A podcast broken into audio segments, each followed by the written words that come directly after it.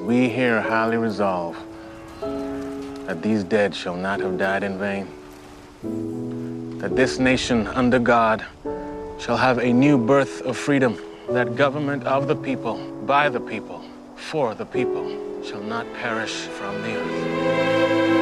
De um modo geral, prevaleceu uma imagem do filme Lincoln que se pode resumir nesta ideia. Uma grande interpretação de Daniel Day-Lewis na personagem de Abraham Lincoln, o 16º Presidente dos Estados Unidos, e depois uma crónica histórica mais ou menos tradicional.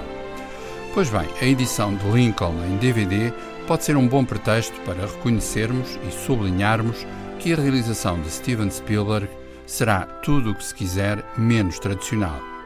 O que ele evoca é o fim da escravatura, e aquilo que coloca em cena é, afinal, o mundo de bastidores da negociação política e, mais do que isso, a importância da palavra dita e escrita.